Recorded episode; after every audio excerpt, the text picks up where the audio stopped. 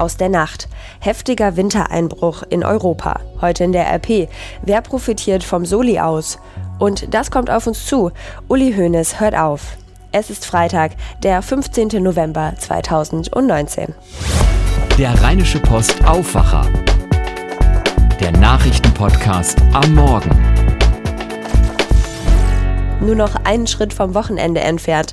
Mein Name ist Laura Harlos. Schön, dass wir heute gemeinsam in den Tag starten. Im Streit über die Herausgabe seiner Steuerunterlagen zieht US-Präsident Donald Trump vor den Supreme Court, also vor den obersten Gerichtshof in den USA. Trumps Anwälte versuchen mit aller Kraft, die Offenlegung der Steuerunterlagen zu verhindern und argumentieren, gegen einen amtierenden US-Präsidenten seien keinerlei strafrechtliche Ermittlungen erlaubt. Ein Berufungsgericht in New York hatte in der vergangenen Woche entsprechende Argumente der Anwälte abgewiesen. Der Manhattaner Staatsanwalt Cyrus Vance hatte die Steuererklärungen von Trumps Buchhalterfirma im Rahmen einer Untersuchung zu angeblichen Schweigegeldzahlungen an zwei Frauen angefordert. Beide Frauen geben an, eine Affäre mit Trump gehabt zu haben. Der Präsident weist die Vorwürfe allerdings zurück. Schauen wir auf weitere Themen aus der Nacht. Es ist der erste richtige Schnee und dieser Wintereinbruch hat es direkt in sich. Heftige Schneefälle haben im Südosten Frankreichs für Chaos gesorgt. Ein Mann ist gestern am späten Abend von einem Baum erschlagen worden. Der Verkehr kam teilweise zum Erliegen, Züge fielen aus und tausende Menschen waren ohne Strom. Der französische Wetterdienst warnte in mehreren Regionen im Osten des Landes vor Schnee und Glätte. Auch in weiten Teilen Spaniens hat der Winter durch eine Kaltfront verhältnismäßig früh begonnen. Winteralarm, das titeln spanische Medien. Im Zentrum des Landes, speziell in den Provinzen Madrid und Avia, ist es bereits zu Beeinträchtigungen des Straßenverkehrs gekommen. In nordwestlichen Regionen wie Asturien und Galicien werden heftige Winde und sogar Neuschnee von bis zu 40 Zentimetern erwartet. Bei einem Unfall auf der Autobahn 2 sind in der Nacht zu Freitag zwei Menschen schwer verletzt worden. Die Autobahn wurde in Fahrtrichtung Oberhausen zwischen dem Kreuz Dortmund Nordwest und Dortmund Mengede gesperrt. Das gab die Polizei heute früh bekannt. Nach ersten Erkenntnissen hatte ein 39 Jahre alter Autofahrer überholen wollen und war mit dem anderen Fahrzeug kollidiert. Anschließend hat das Fahrzeug dann noch einen LKW touchiert, sodass der Anhänger des LKW umgekippt ist. Der 39-Jährige und sein 41 Jahre alter Beifahrer wurden demnach schwer verletzt. Der 63-jährige Fahrer des zweiten Autos und der 52-jährige Lkw-Fahrer blieben unverletzt. Nach Polizeiangaben hatte der LKW Gefahrenstoffe geladen, die nun geborgen werden müssen. Die Sperrung sollte deshalb nach ersten Schätzungen noch bis ca. 8 Uhr heute früh dauern. Kommen wir nun zu einem der Top-Themen bei uns in der Rheinischen Post.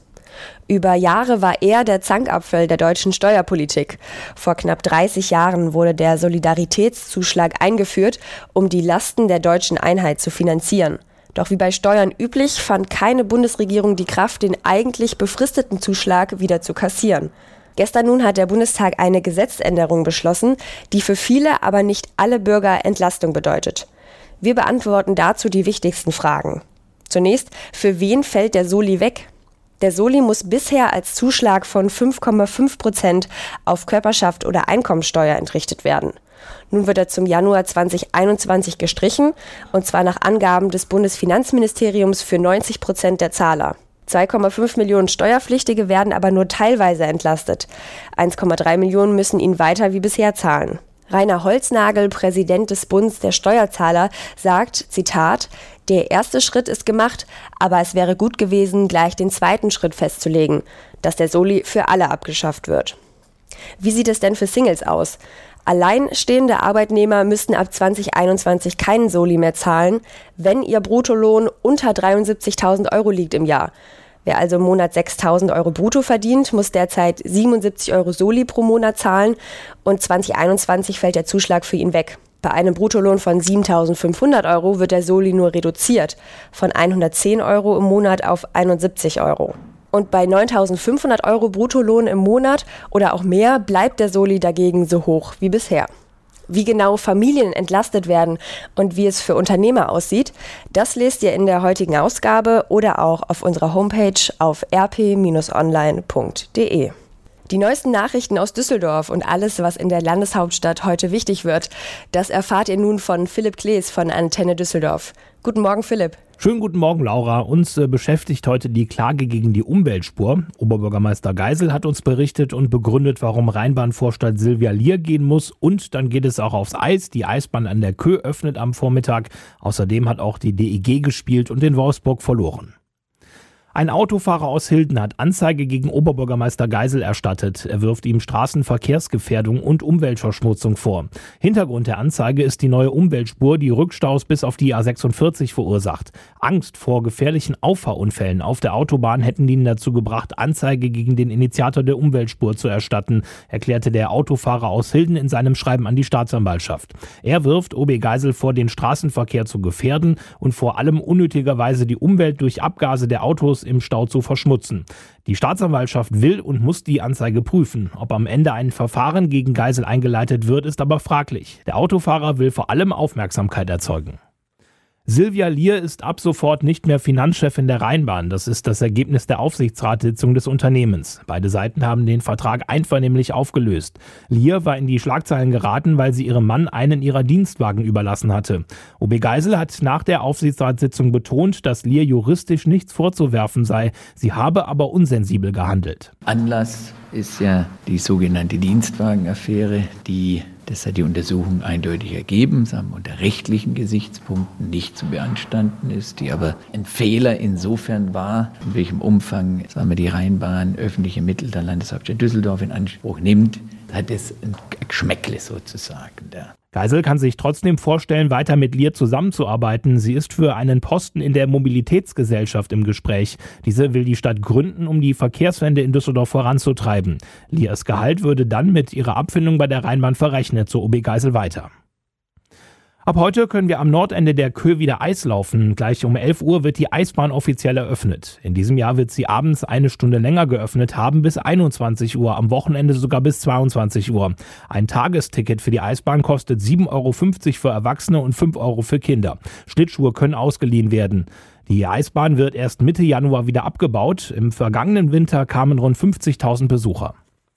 Die DEG hat das erste Spiel nach der Länderspielpause verloren und zwar mit 1 zu 4 in Wolfsburg. Trotz der Niederlage sind die Düsseldorfer weiter Tabellendritter der deutschen Eishockey-Liga.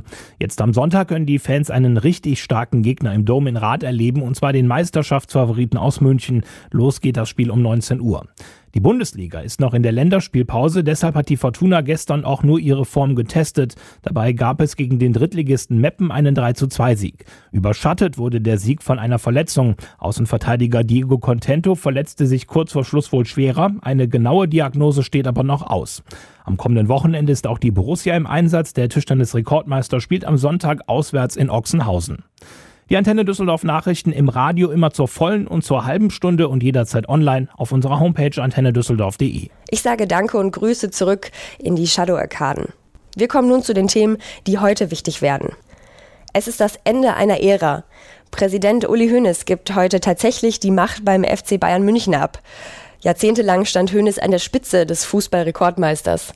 Nun wird am Abend bei der Jahreshauptversammlung der Bayern sein Nachfolger gewählt. David Riemer berichtet für die deutsche Presseagentur über persönliche Erfahrungen mit Uli Hoeneß.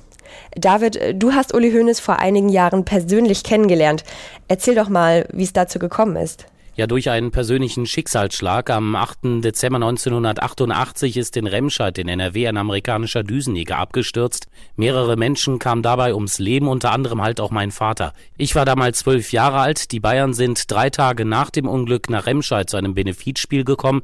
Dort durfte ich dann auf der Trainerbank zwischen Uli Hoeneß und dem damaligen Bayern-Trainer Jupp Heynckes sitzen. Und genau dort hat Uli Hoeneß dann meine Mutter und mich zum nächsten Europapokalspiel, das ist die heutige Champions League, nach Edinburgh in Schottland eingeladen. Wie ging es dann weiter?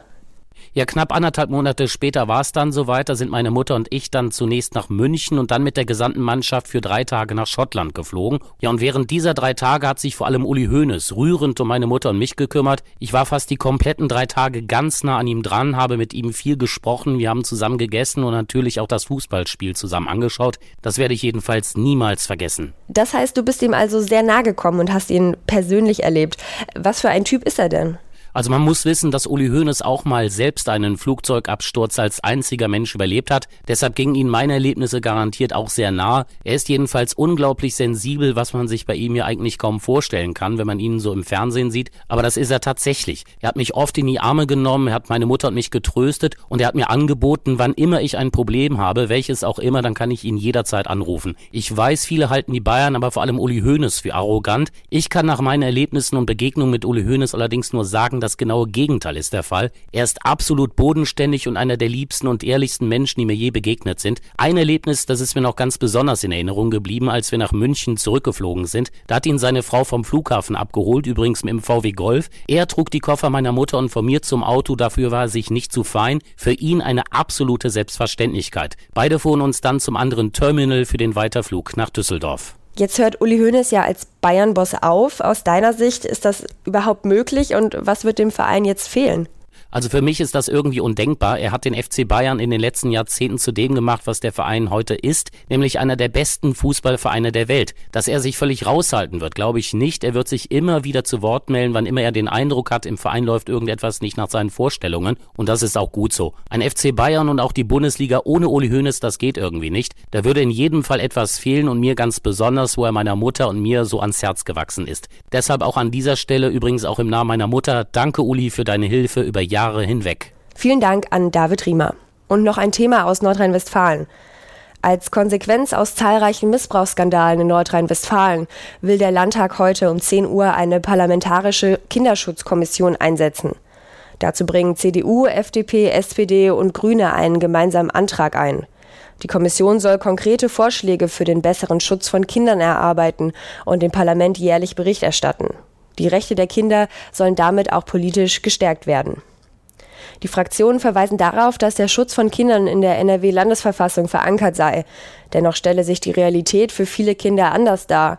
Der Missbrauchsbeauftragte der Bundesregierung gehe bundesweit von bis zu einer Million von sexuellem Missbrauch betroffenen Kindern und Jugendlichen aus werfen wir zum Schluss noch einen Blick aufs Wetter. Der Tag startet bedeckt und ordentlich frisch bei maximal drei Grad. Die Wolkendecke will allerdings auch im Laufe des Tages nicht wirklich auflockern. Die Sonne kommt selten bis gar nicht raus. Dafür bleibt es aber trocken. In Erkelenz und Mönchengladbach werden es heute 7 Grad. Krefeld, Mörs und Duisburg kommen auf 8 Grad. Genauso wie Neuss und Düsseldorf. Auch morgen bleibt es überwiegend trocken, trotzdem meist wolkig, zum Nachmittag hin hier und da etwas Sonne. Das Ganze bei 5 bis maximal 7 Grad. Sonntag dann ab dem Nachmittag ziemlich nass, immer wieder Schauer bei ähnlichen Temperaturen 6 bis 8 Grad. Ich wünsche euch einen guten Start ins Wochenende und ich hoffe, ihr seid auch nächste Woche wieder mit dabei. Bis dann. Mehr bei uns im Netz www.rp-online.de